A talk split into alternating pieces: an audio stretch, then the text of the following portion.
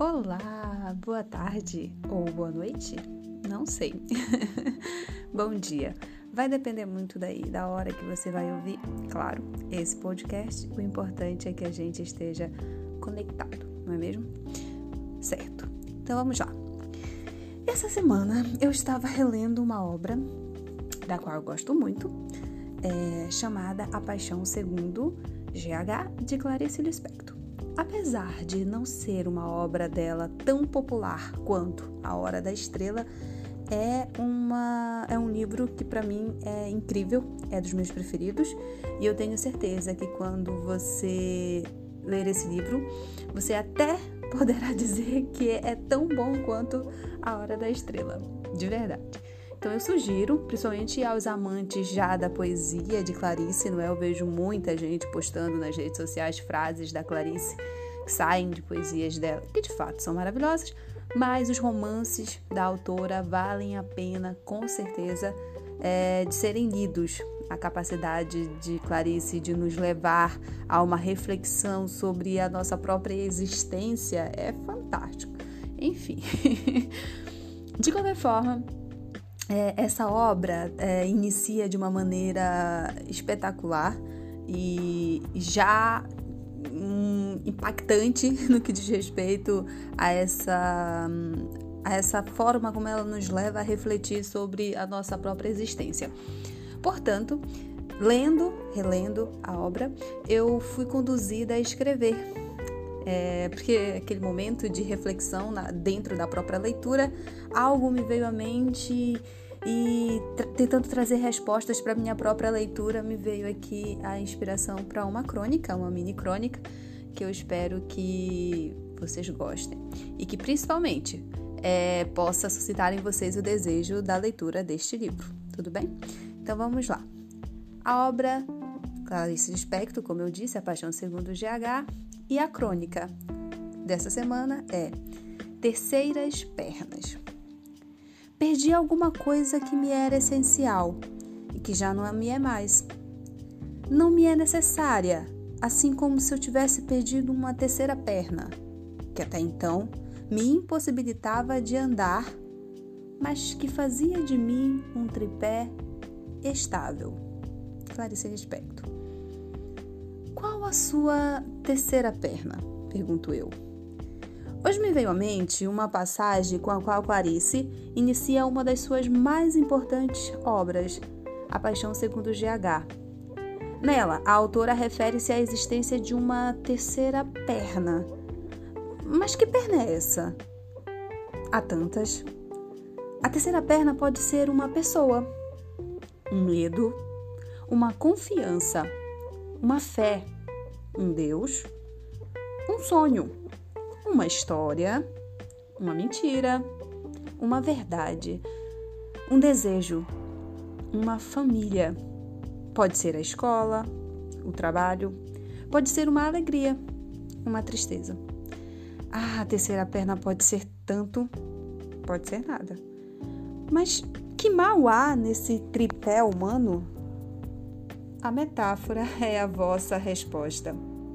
Os tripés são como âncoras que mantêm a base estável, garantem imobilidade a algo.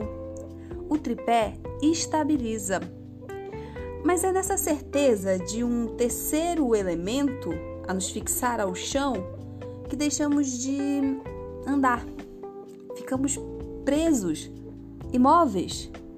A ideia de uma pseudo-segurança trazida por esse suporte orgânico faz-nos esquecer de que para andar, duas pernas são suficientes. A estabilidade é menor, de fato. Ventos podem nos fazer balançar, realmente. Mas andamos. Sim, andamos. E quem sabe até podemos voar? É isso. Até a próxima.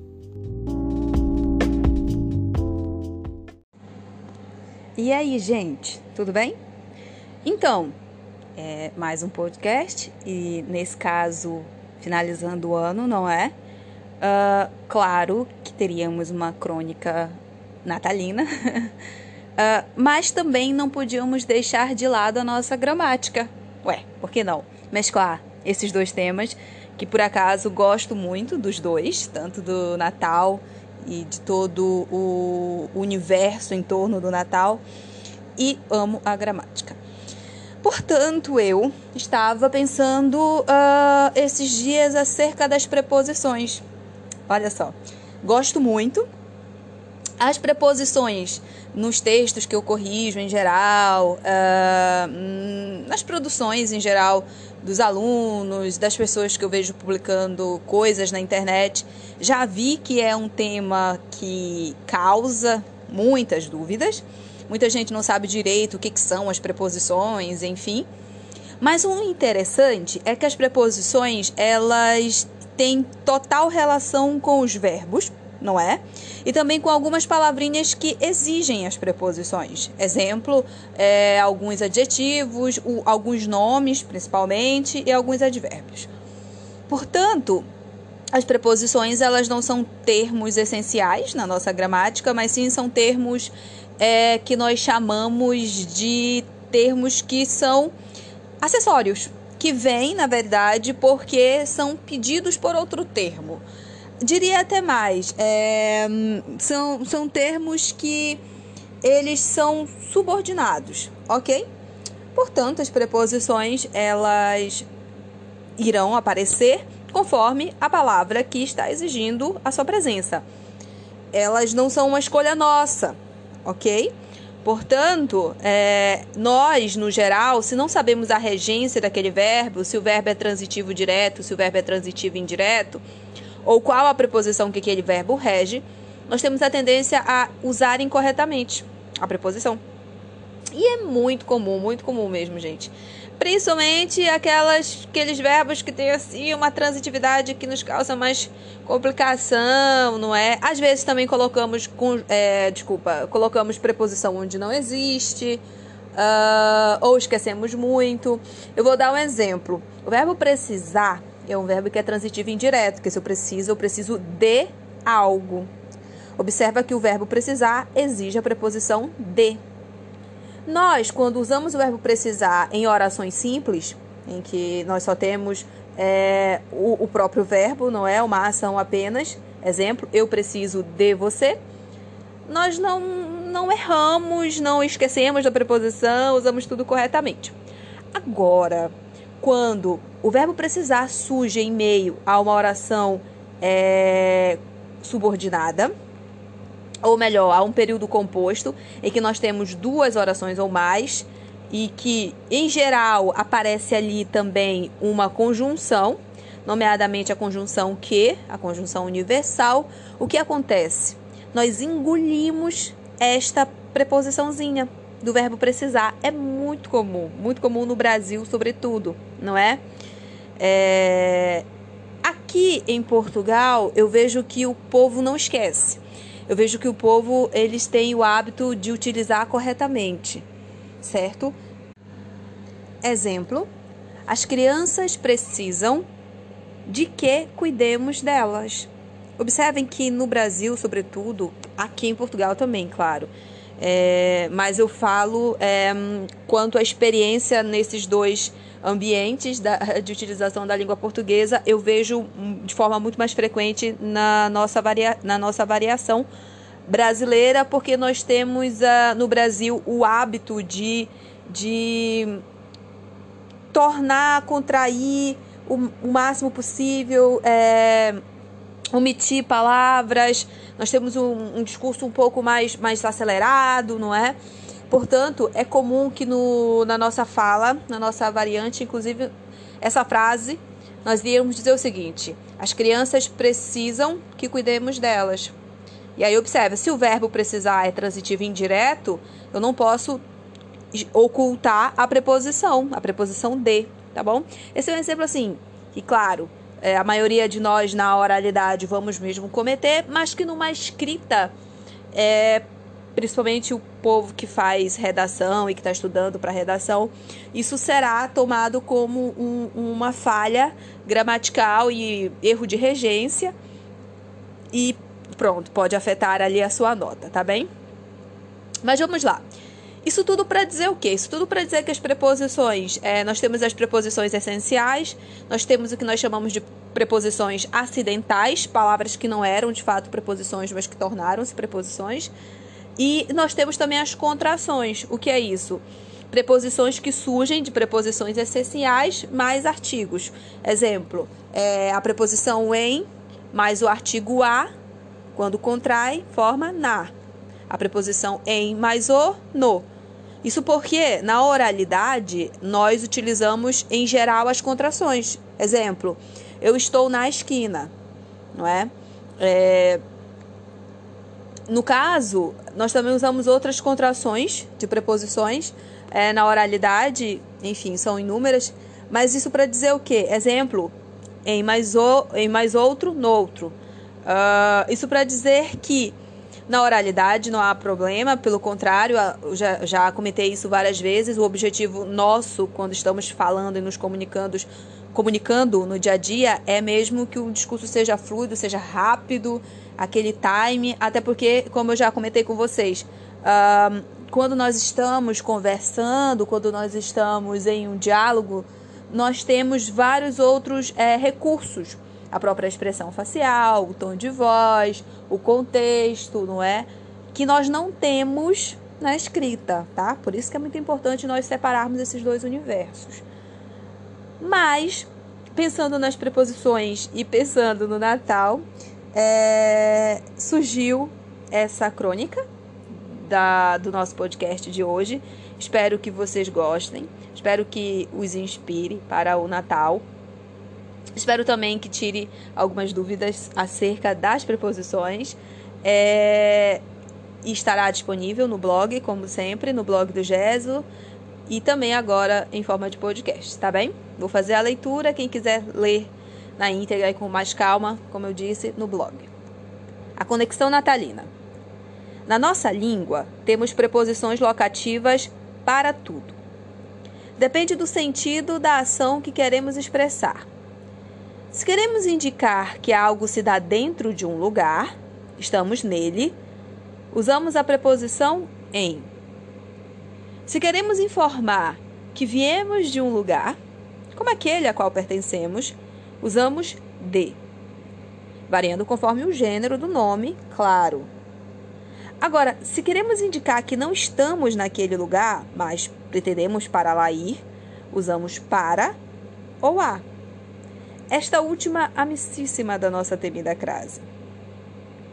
Podemos ainda informar que estamos entre algum lugar, em cima dele, sobre ou embaixo, sob. Uh, claro que todas essas preposições são determinadas pelo sentido do verbo ou do nome. Além disso, é interessante como o uso incorreto de uma dessas palavrinhas pode mudar o sentido total do discurso, causar incoerência entre este e aquilo que se diz. Exemplo, na frase: Professora, posso ir no banheiro? Vejam, se nós dissemos que a preposição em indica que estamos no lugar, dentro dele, e nessa frase o verbo indica movimento e que estamos fora, portanto, há incoerência entre o verbo e a preposição, certo? Nesse caso, deveríamos usar aquela preposição que dá essa ideia de ir de um lugar até o outro. A. Preposição a. Banheiro, palavra masculina, portanto, a mais o, ao. Professora, posso ir ao banheiro. As preposições são termos regidos, exigidos por verbos e substantivos não são essenciais, mas são fundamentais para o sentido do que se quer transmitir, dizer e até sentir. Hum, mas por que toda essa explicação de gramática às vésperas do Natal, quando não queremos nem ouvir falar na instigante, porém complexa língua portuguesa? Bem, isso porque as preposições de lugar me fazem lembrar de pertencimento, deslocação, movimento, partida, chegada. E essas mesmas palavras me fazem lembrar do sentido do Natal, festa tão famigerada por todos, celebrada pela maioria. No Natal, a celebração da chegada daquele que no cristianismo é a própria personificação do amor faz-nos pensar sobre nosso pertencimento no mundo. Onde estou? Onde estava? Para onde quero ir? Da mesma forma, o lugar tra também traduz aquilo que somos, nossa cultura, nossos desejos, nossas raízes, nossa forma de olhar de dentro para fora. Assim, é necessário aplicar corretamente, no início desse novo ciclo, a preposição desejada. Onde estamos, de onde viemos, para onde gostaríamos ou onde gostaríamos de estar. No Natal, o verbo exige a preposição em, de, para. A ação somos nós quem escolhemos, mas o conectivo não. É consequência é obrigação. É isso. Depois vocês podem ler novamente. E já agora, como puderam ver também, o foco aqui são nas preposições de lugar, preposições que nós também temos a tendência de, em muitas vezes, colocá-las incorretamente. São preposições que em cada língua, no inglês, no francês, enfim, e inclusive no latim, não é? Nossa língua base é, do português, elas são fascinantes mesmo, de verdade, porque são fascinantes a forma como elas é, se constituem, não é? é? É fantástico, é fantástico e cada uma delas expressa um sentido. Exemplo, mesmo essas duas preposições que eu comentei sobre e sob, é, é uma letra que faz toda a diferença em relação àquilo que está em cima ou aquilo que está embaixo, não é? Portanto, usem corretamente as preposições e, acima de tudo, pensem muito sobre o lugar.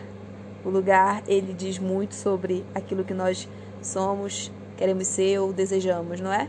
E Feliz Natal!